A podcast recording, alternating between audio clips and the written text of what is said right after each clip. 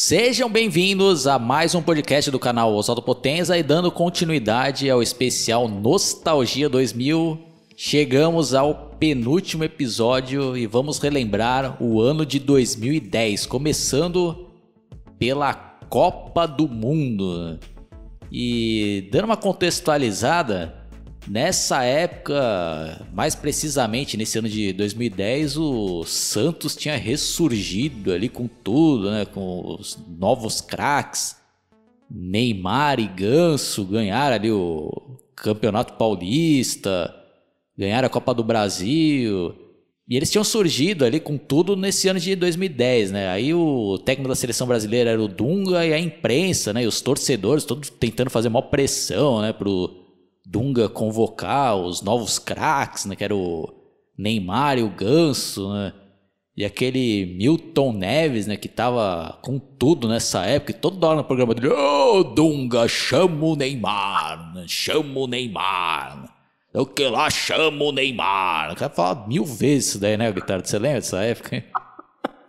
ah, eu lembro, Oswaldo, eu lembro. E nessa época aí ainda, né, você comentou, se não me engano, já em 2009, né, o, Neymar é, é, acho que começou a se destacar no, no Santos. E em 2010 ele estava ainda mais com mais prestígio e mais moral, né?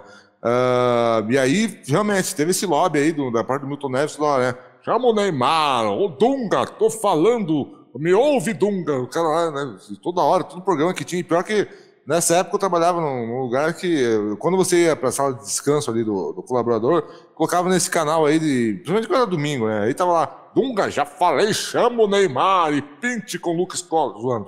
Mas realmente, né, aqueles merchan xarope, o cara lá, ah, tinha lá toda uma pressão, né? Chama o Neymar, queria também que chamasse o Ganso, né? Porque vai mudar. E o Dunga é aquela cabeça, quem não, lembra, né? O Dunga que era o técnico nessa época, né? E o Dunga tá daquele jeito, aquela cabeça dura dele também pro outro lado, cara querendo fazer as coisas do jeito dele, porque, né, toda a CBF e ele lá tinha entrado num acordo de que tudo que tinha sido feito de, em 2006 tinha dado errado, eles queriam dar uma revolucionada e mudar. Então, é, é, fecharam um treino para Globo, né? Foi até engraçado que, que nessas tretas do Dunga com com a imprensa, né? Teve aquele episódio lá do. O que, que, que, que você falou, cagão, lá, que o, que o Dunga falou lá para Alex Escobar no meio de uma, de uma coletiva de imprensa lá, que eu acho que o cara tava com. Até esse repórter da Globo tava com, usando o celular e não podia ter celular na coletiva de imprensa. Então, putz, aí, aí a Globo já, já foi para cima do cara. Olha como a gente vê aqui na imagem o Dunga falando em voz baixa, aí os caras legendando lá, o cara chamando repórter da Globo de cagão. Então, né, essa Copa, até por, por esses eventos externos, né, Oswaldo, na minha opinião, acabou sendo uma Copa marcante, né? Independente do, do, de como o Brasil se deu na campanha, que a gente já vai comentar mais pra frente, daqui a pouco, né? Independente de como é que foi a campanha do Brasil, teve muita coisa nessa Copa aí que acabou, no meu, meu ponto de vista, né? Acabou fazendo ela uma Copa que ó, passou 10 anos, né? E eu ainda lembro, Oswaldo. E, e, e, um dos ingredientes aí, uma das coisas que eu lembro é isso que você comentou aí, Oswaldo.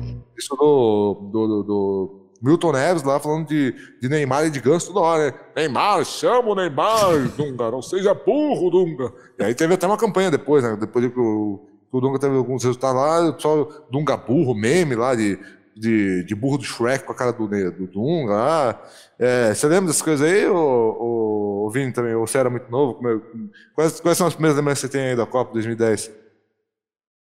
Bom, as primeiras lembranças que eu tenho sempre é que essa acabou sendo a primeira Copa do Mundo que eu acompanhei mesmo, tipo, quando eu comecei a tomar gosto pelo evento. Daí eu, uma das coisas que eu lembro era esse daí toda hora falando que queriam que o Dunga chamasse Neymar, apesar que eu no começo não sabia quem que era Neymar, né? Daí eu, depois que eu tava dando assim certa atenção e um dos eventos, como você mesmo disse, que é bem lembrado é essa treta aí do Dunga aí com a imprensa, né? Tanto que era falado direto nisso aí, né? Tanto que no caso da Globo, por exemplo, ela era que mais tentava vilanizar o Dunga, né? A Band, eu acho que, vamos dizer, que estava mais tirando onda, né? Com a situação, porque o repórter da Globo tava, tomou esporro, né? Mas a Globo toda hora, tipo, no Fantástico, ficava falando assim as coisas lá, tentando vilanizar o Dunga, e isso aí aumentou mais ainda depois que o Brasil acabou perdendo.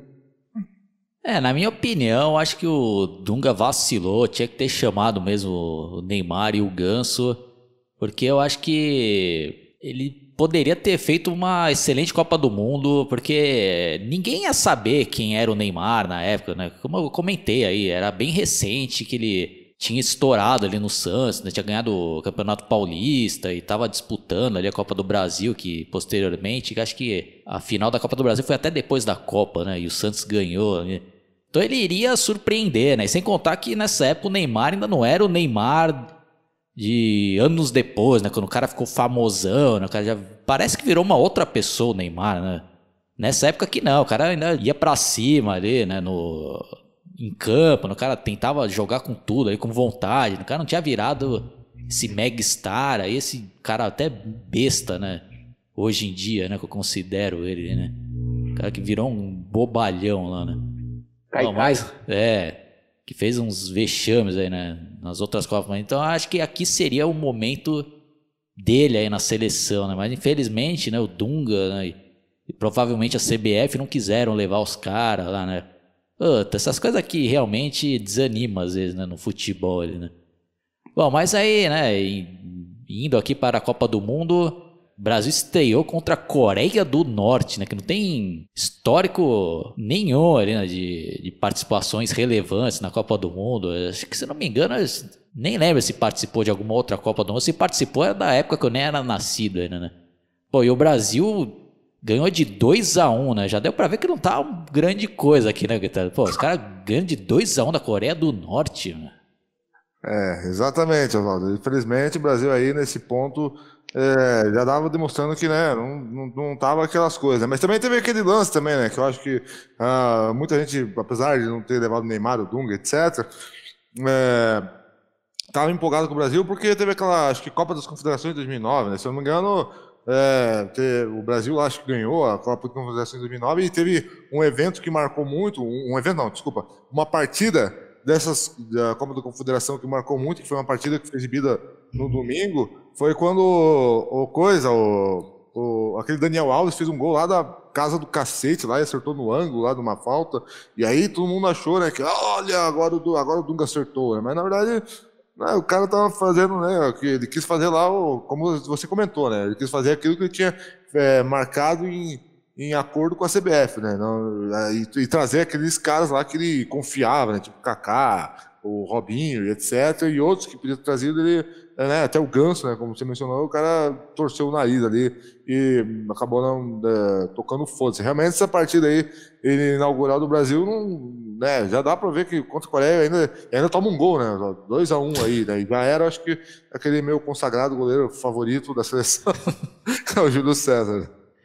Vini, o que, que você lembra desse jogo aí? Ah, eu lembro bem pouco, né? Mas assim, eu lembro que o Brasil até estava sofrendo isso que pode dizer que tipo o único adversário difícil na prática desse grupo aí que estava no grupo G ser a seleção de Portugal, mas a, a, Coreia do Norte, uma seleção que não tem tradição nenhuma né, no futebol, né? Ainda mais que é um país fechado lá, e ainda acabou tomando gol. E detalhe que o Brasil é a única seleção desse grupo que tomou gol do, da Coreia do Norte. Mas eu lembro assim, que o Brasil que tá, tá até sofrendo assim, para ganhar da Coreia do Norte, né? No máximo, assim, tinha que ter goleado, mas estava até difícil eles marcar gol lá, que eles criaram de 2 a 1 um, eu lembro que estava puxado pro Brasil. Sim, aí na segunda partida ganhou de 3 a 1 da Costa do Marfim. Aí no último jogo ali da, da primeira fase, um jogo, nossa, emocionante que, eu, que foi um porre, né, de assistir, né? Brasil e Portugal, Portugal 0 a 0, né? O jogo chato pra cacete, né, Guitarra? Ah, sim, aconteceu porra nenhuma, né? Foi entediante esse jogo aí, né? Esse jogo. E aquele da Costa do Marfim, se não me engano, foi aquele jogo, né? Que teve aquele lance maravilhoso, né? Do. Ah, puta, agora nem lembro o nome do jogador, acho que foi o Lúcio. Não, não, não, acho que foi. Desculpa, Luiz Fabiano, né? Meteu a mão na bola lá e fez um gol lá também, né? Isso, é.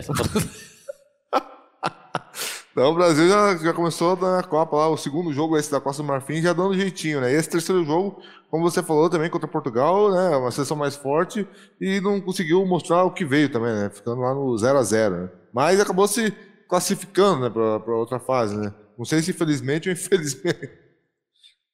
É, aí depois pegou o Chile, né, que é um outro freguês do Brasil. Perdeu de 3 a 0, né? O Chile. Aí no, nas quartas de final aí tem né, o jogo mais marcante dessa Copa aqui, pelo menos para mim, né, que foi o Brasil e Holanda, né? E eu lembro que uma das baixas que o Brasil teve aí, né? Que, que o jogador Elano, né, que ele tava fazendo uma boa Copa do Mundo. Agora não lembro em qual jogo especificamente ele acabou se machucando e ficando fora. Ele né, fez muita falta por esquema tático ali do Dunga, né? Pô, aí nesse jogo aqui até começou, né? Ganhando, né? Robinho lá entrando naquela onda do, do Dunga lá, né? De atletas de Deus, né? Ajoelhando lá. Ah, graças a Deus. Pô, com todo respeito aí, né? Pô, eu sou cristão tudo, mas, pô, você acha que Deus vai ficar preocupado em quem vai ganhar ou não Copa do Mundo? Porra, né, Guitarra? Não sei se você discorda aí.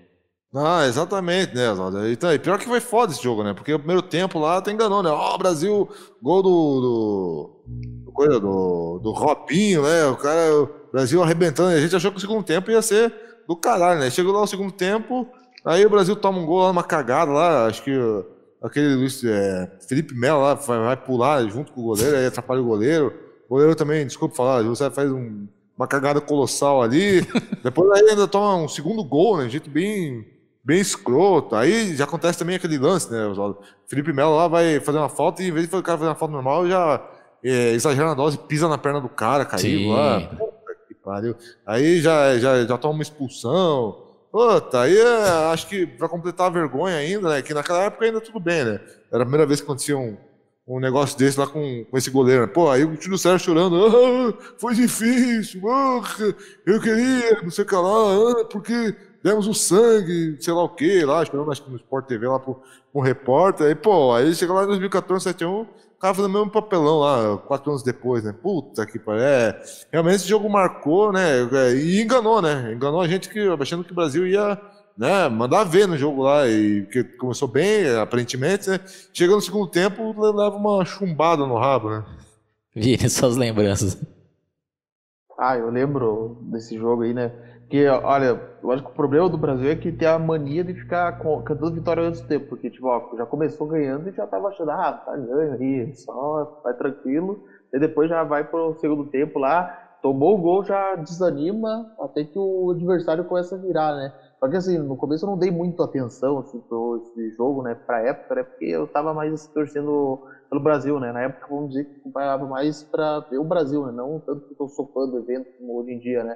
Mas aí hoje em dia, vendo esse jogo, assim, os lances ali, era muito vacilo que o Brasil estava é, cometendo. E esse aí do Felipe Melo lá, chutando lá, pisoteando lá no Robin lá, né? Tipo, aí já pedir, é pedir pra perder, né? Daí, tanto que daí ele virou o vilão principal da história. Eu acho que o Júlio César nem virou tanto, assim. É, a culpa não caiu tanto sobre ele. Tipo, até podem ter culpado ele, mas eu acho que quem culparam mais ali por esse jogo aí foi o Felipe Melo e principalmente o Dunga por conta ele não ter escolhido, né? Porque é aquele negócio, né? Sempre fica falando, ah, se tivesse feito diferente, né? Típico do brasileiro, né? Você sabe. É, outra coisa também interessante, né? Um personagem marcante dessa Copa foi justamente esse Felipe Melo, né? Porque antes aí da Copa teve até um outro fato também. que hoje em dia a gente até dá risada e já até entrou pra história também, né? Teve até uma entrevista lá famosa né, daquele PVC, né, que na época ele trabalhava no ESPN Brasil, ele tava entrevistando que o Felipe Melo por telefone. Aí ele tava falando, ah, pô, eu não lembro exatamente a pergunta, sei que ele falava alguma referência lá, ah, que você está sendo considerado o pior brasileiro no campeonato italiano, né? Aí, eu, aí o Felipe Melo já já ficou puto lá. Ah, essa pergunta. Pô, você é jornalista mesmo? Aí o PVC. Ai, você é jogador? Eu lembro dessa, né? Aí ficou um clima. Aí já dá pra. Já tá demonstrando que era um cara já totalmente desequilibrado, né? Esse Felipe Melo, né? Pô, e um cara desse daí é perigoso ter no, no elenco ali, porque na hora ali o cara pode fazer uma burrada como ele fez, né? Na, na, nessa Copa de 2010, né? Tá dando um pisão lá, criminoso em cima do, do jogador da Holanda, né? Que era o Robin. Pô, e outra coisa também, né? Tem que dar os méritos pra Holanda, que era mais time que o Brasil, né? Que até tava torcendo pra Holanda ganhar essa Copa aí, mas infelizmente, né? Holanda é outra que sempre chega na final e amarela ali, né? Mas a gente vai chegar lá, né? Aí o Brasil, infelizmente, né? Sentou na graxa e foi embora ali, né? Nas quartas de finais. E Exatamente. quais outros jogos ou seleções marcantes aí, Guitardo, para você dessa Copa de 2010? Hein? Para mim, a seleção que eu acho que mais lembro, que também né, acabou, acabaram rindo do Brasil, porque o Brasil foi eliminado lá na Holanda, mas também foi eliminado na mesma fase do, do campeonato, foi a seleção da Argentina, né? Que fica aí essa curiosidade, para quem não lembra, ou para quem não era pequeno na época, é, tivemos o Diego Maradona, icônico, né? Um cara, um dos maiores craques, da, acho que até hoje, da, da Argentina como técnico, né? Só que eu acho que a experiência não deu muito certo, porque depois em 2014 já não, né, não quiseram mais o cara, né? Mas tinha esse outro fator é, icônico, né? E fora as seleções, Oswaldo, eu só gostaria de dar uma mencionada rapidamente, porque eu acho que vale a pena ser mencionado isso aqui. Teve alguns, é, algumas coisas que estavam ao, ao redor do, do, do, evento que chamaram muita atenção, né? Uma das coisas que eu nunca entendi, porque talvez você tenha uma, uma visão diferente, é por que, que o pessoal ficou tão torrando o saco com aquele negócio da vuvuzela do, da África do Sul, se toda a Copa do Mundo sempre tem uma corneta, alguma coisa. O pessoal, ah, vuvuzela, barulho irritante, não sei o que lá. É, teve também é, nessa Copa aquele povo pou, né, que os caras colocavam sempre um, uma comida no aquário e por incrível que pareça, deu até uma pesquisada melhor, Oswaldo, esse povo ele acertou todos os resultados, acertou, acertou é, é o povo ir para comida no, no, ícone da bandeira do, da, da seleção que venceu. E acertou, parece que todos os jogos da Copa ele conseguiu acertar o, o, o, vencedor, ou ele acertou, se não me engano, todos aqueles que já, eram, já não eram mais fases eliminatórias, né, que eram fases decisivas, ele acertou todos os vencedores. Né. Teve também a maravilhosa, extraordinária modelo paraguaia Larissa Riquelme, né, que foi, fez lá um puta marketing, colocando um celular lá no meio dos peitos deixou os caras lá tudo louco, eu também fiquei na época. e depois, ela, no futuro, ela pousou para Playboy brasileira e para a revista Sexy também, e outras publicações estrangeiras. Daí teve aquilo que a gente já comentou antes, né? Do, então, para finalizar, outra coisa que eu lembro também, de, de, dessas coisas assim, extra-copa que aconteceram, que foi aquele movimento Cala Boca Galvão, que foi um cara lá no Twitter, ele criou lá um, um movimento como se fosse para salvar uma ave chamada Galvão, e todo mundo colocou essa hashtag para subir lá, e até depois veio aquele Thiago Leifert, mala pra cacete, perguntar, e aí Galvão, o que você acha disso? Aí ele, ah, eu eu apoio essa causa, e fez fez uma média lá, né? Mas realmente, eu só, peço desculpa, mas eu mencionei essas coisas aí, porque foram eventos que estavam é, relacionados com a COP que me marcaram, né? Até que eu, eu lembro desses eventos até hoje. E você, Vini, que, que seleção que te marcou fora o Brasil, o que, que você lembra? Olha, eu acho que talvez a seleção mais marcante assim, dessa Copa foi a seleção do Gana.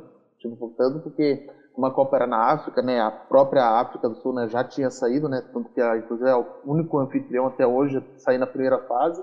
Mas aí a nação africana estava depositando toda a esperança em Gana, né? E ela acabou sendo protagonista de um dos jogos mais marcantes. Só que esse jogo eu acabei não vendo, porque ironicamente ele foi exibido no mesmo dia que o Brasil foi eliminado, então como eu estava meio desanimado ali, acabei não assistindo esse jogo, mas acho que essa foi uma das seleções mais e se destacou na Copa de 2010.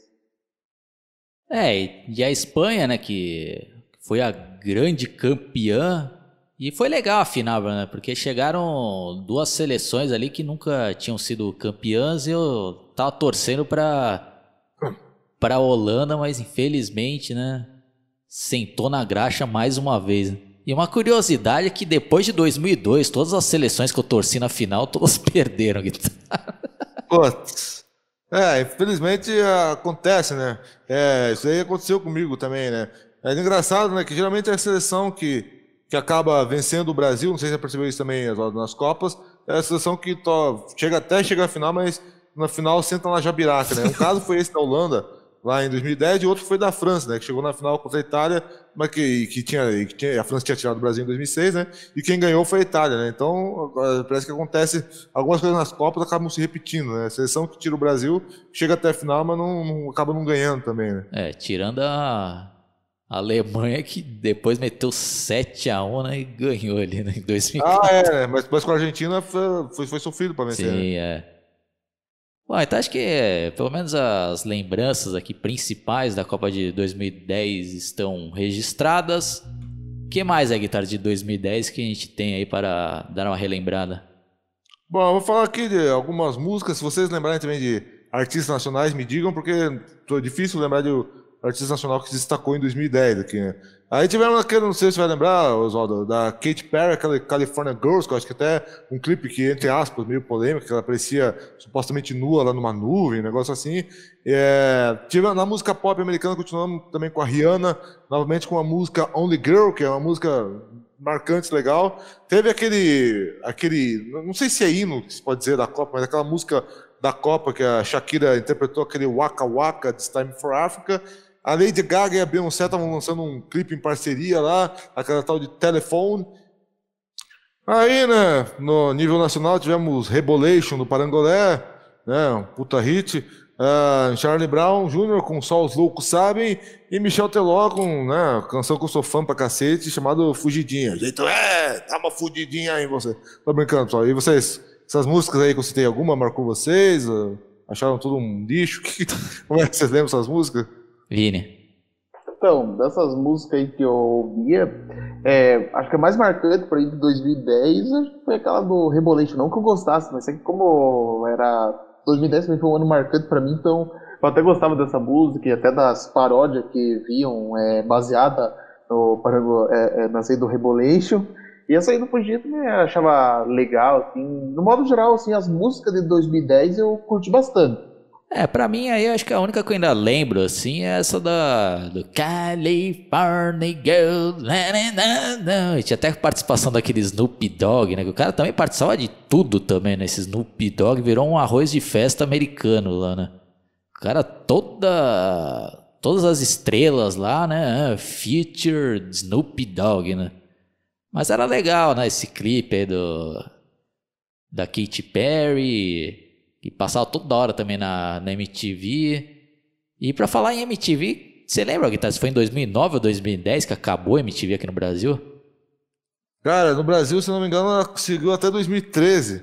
E aí, é, tiveram, fez até um programa de encerramento lá, com alguns apresentadores chorando, né? Troço até um pouco deprimente, assim. De... Não, tá pensando que tinha sido antes. Ah, então tá certo. É. Eu tinha essas lembranças de ter visto esses clipes da Katy Perry na MTV. Sim. Bom, aí é... tirando isso daqui, né? Também tô dando uma olhada aqui, tá dizendo aqui, ó, Cláudia Leite, famosa, olha, nem restart para você lembrar, ainda tava aqui, ó, Levo Comigo, né? Música que o Vini gostava pra caralho, né? Eu tô zoando, não gostava, né? Pete, Fracasso, é, João Bosco e Vinícius sem esse coração, né? Aí até tem um monte desses César Menotti, Fabiano, Labirinto, não manjo nada disso aqui, pessoal, só tô lendo não. aqui. Ah, então acho que de relevante aqui era isso daqui, né? Ou teve quase nada, né? Pelo menos do nosso agrado, né, guitarra? Acho que era a época aqui que a música pra gente, infelizmente, tava ficando uma porcaria, né? É, já tinha desandado o angu aí, já tinha cagado, né? Infelizmente. Triste falar, mas já tava muita coisa ruim, é, foi um sucesso. Vini, que mais aí de 2010? Bom, tem o cinema, que teve assim, filmes bons, né? Eu acho que o mais marcante de 2010, vou dizer assim, que eu peguei, né? Para que vocês não chegaram a assistir, que é o Toy Story 3, né? Até porque esse é um filme assim, que marcou, né? Os anteriores já tinham marcado a minha geração, então esse daí não podia ser diferente, né? Ainda mais porque o filme teve até o avanço no tempo na história e isso ajudou toda a geração que pegou na época a se identificar bastante com a história. E essa aqui é aqui no top aqui foi a maior bilheteria de 2010. É, outro filme aqui que eu tava dando uma olhada aqui na lista, que eu assisti no cinema e que eu até quero rever, que é esse Cena, o brasileiro o herói, né? Que é um documentário muito bem feito, muito bem editado e você chegou a assistir, ô, Guitarra, desse documentário aqui do Senna? Eu ouvi falar na época bastante, mas eu não assisti ainda. Quero ver se eu consigo assistir quando tiver a oportunidade. Mas porque esse realmente, como você falou, é muito bom, né? Muito bem produzido. Chegou a comprar o DVD também, né? Ou não? Impressão minha. Não, não tenho não esse daí. Ó, aí teve mais um filme aqui da saga Crepúsculo Eclipse, que era um, como eu já citei no, no episódio anterior, era uma febre ali, né? Esse crepúsculo dos vampiros meio afeminados. Aí teve outro exemplo aqui daquela onda de remakes, né? Que tava reinando, né? Fizeram a atrocidade de fazer o remake de Karate Kid, né? Com aquele filho do Will Smith oh. e o Jack Chan, né? Só que o bagulho é tão absurdo que o nome é Karate Kid, mas os caras mudaram para Kung Fu, né? Puta que pariu. Eu, não, achei ruim pra caraca esse filme. Mas por incrível que pareça, eu vi que marcou uma geração esse filme também, Guitarra. Porque o pessoal mais novo eu sempre vejo comentando, falando mal bem desse filme. Fazendo referências a uma cena que tem lá de treinamento. Que o Jack Chan fica pedindo lá pra ele. Ah, tira o casaco. Aí o moleque vai, tira o casaco, ah, põe o casaco. Aí o moleque põe de novo o casaco, tira o casaco. Aí o moleque fica fazendo isso umas mil vezes, né? Aí depois o cara, ah, mas por que ele tá fazendo isso? Ah, para movimentos como isso, né? Fazendo a, a versão lá do, do encerar carro da versão original. Só que aí o cara inventaram né, um bagulho de tirar casaco lá, né? Nossa! que atrocidade! Aí teve também aqui outro filme de Harry Potter. Foi um outro filme aqui também que eu vi aqui, que eu não assisti na época, que eu assisti depois, mas que é muito bom, que foi até minha recomendação, que é o Ilha do Medo com o Leonardo DiCaprio, né? Que é um filme de suspense que tem um, um final enigmático ali, né? Que dá margem a várias interpretações, né? E acho que tirando isso daqui, acho que Lembra de mais algum filme aí, o Vini? Ah, tem Homem de Ferro 2 também. Você assistiu é, o... alguma coisa de 2010 aí, o Guitarra? Você lembra? Bom, nesse ano aí, né, tiveram várias animações. Uma que eu tô lembrando aqui, uh, que vi depois, só que eu vi em DVD, foi aquele Alvin e os Esquilos 2, né? Um, teve também a, mais uma aventura do Shrek, se eu, se eu não estou enganado, aí o Vini pode até me, me corrigir. Desses filmes ainda, que era uma, algo super é, em alta na época. Teve também, é, ainda pegando um pouco a linha é, infanto-juvenil, aquele High School Musical, o desafio. E aí, Vini, você que conhece mais animações aí, você. O que, que você lembra que você viu dessa época aí é, que te marcou? Bom, além do Toy Story 3, eu tinha assistido justamente esse aí do Shrek para sempre, que era o capítulo final. Quer dizer, era para época, né? Porque agora, ultimamente, tem rolado um boato de um quinto filme. E esse é um filme assim, que eu curti bastante, eu acho que ele encerrou bem a saga, porque muita gente até não curtiu esse último filme, mas eu particularmente gostei bastante, porque o anterior, assim, Shrek terceiro, eu não gostei, eu achei que foi bem mais, é o mais fraco, mas esse aí do Shrek para sempre foi um filme que eu gostei bastante e teve um encerramento emocionante, ao meu ver. Esse eu curti bastante junto com Toy Story 3. E outro fato marcante aí desse ano é que o Stallone veio para o Brasil filmar algumas cenas do filme Mercenários, queria reunir vários astros da ação, né, como Dolph Lundgren, até o Arnold Schwarzenegger faria uma participação e diversos outros, né? Mas o que realmente, né, marcou aí é que depois, né, numa Comic Con lá nos Estados Unidos, ele deu um depoimento lá que pegou mal pra caraco, né? Principalmente pros brasileiros, né? Que ele falou lá, né? Ah, os brasileiros fazem festa com tudo, né? Ah, a gente explode lá, o pessoal tudo bate palma e depois ainda dá um macaco de, de presente, né? Falou mais ou menos um negócio assim, né, Guitarra? É, falou isso, que, que tá, exatamente, tá fumando mercenários, aí pessoal do, que podia estourar uma bomba lá, que ainda ia receber presente do pessoal, e aí o pessoal do Twitter ficou puto, né? ah, não sei o que lá, já começaram a, a falar mal do cara, e aí, putz, aí a imprensa brasileira também já comprou também, né? É isso aí, né? Não que necessariamente tivesse errado em, em fazer a crítica, né? Mas é engraçado como esse tipo de coisa ganha uma proporção, né? Gigantesca. Né? Alguém fala um negócio do Brasil, os caras já saem, ah! né? Ah, quem vê assim até acha que o Brasil também é é um país perfeito, né? Que eles não podem fazer uma crítica aí que. Bem que no, no, no caso ele nem foi bem uma crítica, né? Que pareceu que ele estava falando de um jeito uh, meio. tirando um sarro, meio jocoso, né? Acho que isso que, que, o pessoal ficou meio fudido da cara, né? Mas Tantas vezes já aconteceu essas polêmicas, né? Eu lembro lá também quando. Não sei se você vai lembrar, quando teve um episódio do Simpsons lá que eles fizeram, que o Simpsons ia viajar, a família Isso, do Simpsons ia viajar é. pro Brasil. Os caras ficavam puta, ah, os caras colocaram macaco lá subindo, sei lá onde, como se tivesse macaco na rua aqui, uns bichos lá, só que sempre é um troço de comédia já, né? Já é outro, outra vibe, né? Mas sempre, sempre dá esse tipo de repercussão, né? Quando, quando, quando falam aí do Brasil, né?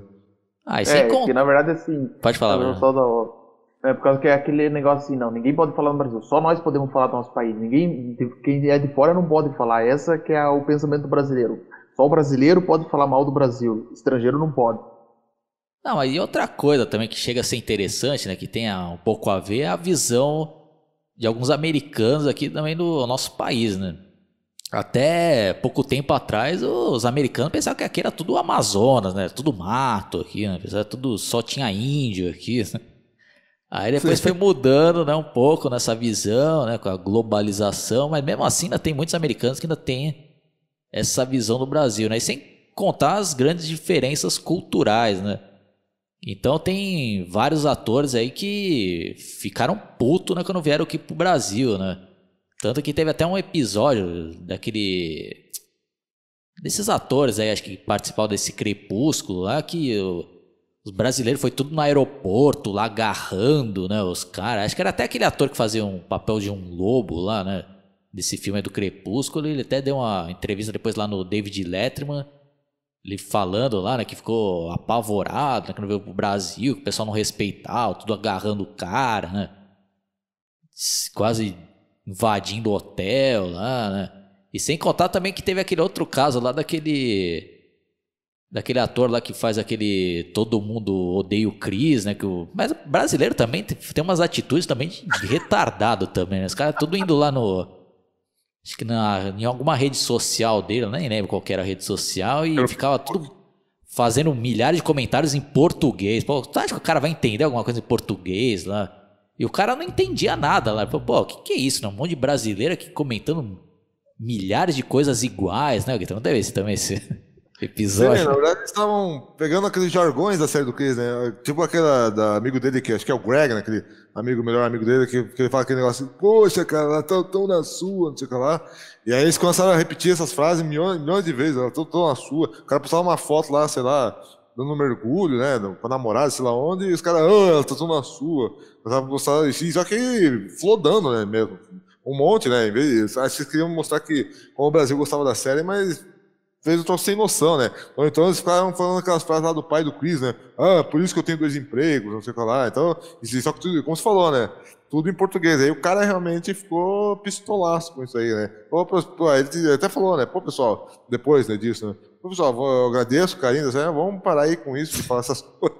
E acho que depois disso o pessoal sossegou. Mas eu, fiquei, eu, eu ouvi falar que aquele ator que faz um amigo dele na série, o loirinho lá, também recebeu esses fludos ali e só tocou foda-se e não, nem, comentou nada pra ninguém. Mas é, realmente, como você falou, né? Os caras também perdem um pouco a, a noção né, das coisas, né? Sim, e essa visita do Stallone também teve aquele episódio lá com aquele impostor, né, do, do pânico lá da TV. O cara entrou lá no hotel, né, e conseguiu falar com o Stallone lá numa academia. Não sei se você viu essa matéria, Guitarra. Não, não vi. Eu vi do Marcos Mion lá, dele entrevistando lá o Stallone, dizendo que sempre foi fã do cara e não sei o que lá, pra ele dar uma mensagem positiva pro Brasil. Essa, essa entrevista eu vi, agora essa do Pânico eu perdi. É, mas só pra encerrar, né, eu acho que também o Stallone aí pegou mal, né? Mesmo que o cara ache uma aposta, né, o Brasil, é, mas, pô, o cara tem que ter um pouco de diplomacia, ainda mais hoje em dia, né, que é tudo globalizado. Você acha que, acho que o cara ainda pensa que tava na década de 70, né, né? Que ninguém ia escutar aqui no Brasil. O cara foi fazer piada lá. Aí teve todo esse rebuliço, aí depois o cara teve que pedir desculpa. Ah, Brasil, né? Ah, eu fui infeliz. Né? Puta, aí, aí. Mas hoje em dia também já ninguém lembra mais disso daí. Fica só aqui na- nas nossas memórias. Não, e ele ainda até ganhou um macaquinho de pelúcia de presente ainda. Ah, é, pode crer que ele até, ele até mostra, né, o, o Vini no, no vídeo. Bom, então para encerrar, acho que um dos fatos marcantes aí desse ano de 2010 é que a Dilma foi eleita, né, a primeira mulher a assumir ali a presidência da República. E tirando isso, acho que teve mais algum outro fato aí, Guitarra, que você lembra de 2010? Não, não teve. Fatos aí brasileiros importantes, não, não lembro de, de nada aí, né? Vini, então suas considerações finais, se você quiser falar um pouco aí o que, que você estava fazendo nessa época, se foi um ano legal para você. Bom, minhas considerações finais sobre 2010 é que, assim como 2009, ele também foi um ano muito marcante. Eu diria até que 2010 até tem um pouco mais é, de pontos marcantes para mim, porque esse marcava o meu último ano na minha escola local aqui do meu bairro, porque eu tinha iniciado ali em 2004, então permaneci sete anos estando ali. Então, 2010 acabou sendo o, mar, o marco porque foi meu último ano ali além de outras coisas boas que aconteceram aqui na minha vida pessoal, né? Porque a gente acabou aumentando a, é, a nossa casa, que meu pai finalmente tinha recebido, né? O, o que ele estava esperando depois de ter sido demitido há cinco anos atrás, né? Isso é assunto assim, pessoal. E, de modo geral, assim, 2009 foi mais, 2010 foi marcante por todos esses eventos aí na minha vida pessoal, da escola. E aí, esse é um ano que eu sempre vou lembrar com muito carinho, 2010. Guitarra. Sim, 2010 foi um ano maravilhoso para mim, já ao contrário de 2009, né? Eu estava no emprego já que eu, que eu gostava. Uh, na vida amorosa estava acontecendo umas coisas interessantes lá, né? Que né, não interessa porque já estamos encerrando aqui também para não ficar fora de contexto. Lembro que foi também é, entre, coisa, entre coisas relevantes que aconteceram, eu acabei não lembrando de mencionar porque a gente não chegou a falar disso, foi no YouTube, né? No YouTube brasileiro começou a. Apesar do YouTube já existir já há cinco anos, né? daquela época, 2010, ele começou a, a ter brasileiros que se destacaram muito, assim, né? Em, em fazer seguidores pra caramba, tipo Felipe Neto, PC Siqueira, Coelho Moura, toda essa galera surgiu em 2010, né? Então, é, provavelmente alguma mulher também desse youtuber surgiu nessa época, mas não recordo agora. Então foi um ano sim, excepcional para mim, muito bom. E é isso aí, Oswaldo, é contigo. É, para mim o ano de 2010 já foi bem melhor em comparação ao ano de 2009. Os eventos também foram mais legais, é como da Copa do Mundo, né, que tem histórias engraçadas, interessantes, como a gente já mencionou aí, relembrou no início desse podcast. E foi o final de mais uma década, né? E no episódio final a gente vai ler os comentários que a gente separou, né? Tanto numa enquete que a gente fez lá no, na minha página analisando filmes no Facebook, já fica o convite para quem ainda não participa. E lá eu fiz, né, uma pergunta para a galera participar e deixar lá os os fatos mais marcantes dos anos 2000. E nesse último episódio a gente também vai dar uma relembrada nas tecnologias marcantes dessa década. Então é isso daí, pessoal. Espero que vocês tenham curtido. Se inscrevam no meu canal, clique no sininho para receber todas as atualizações. Assista os outros episódios desse seriado Nostalgia 2000. Tem até uma playlist com todos os capítulos. E visitem também os canais dos meus amigos Vini, que é focado no Chuck da franquia Brinquedo Assassino, e no canal do meu amigo Guitardo, que é focado em música e em outros assuntos relacionados à cultura pop. A gente se vê no último episódio. Falou!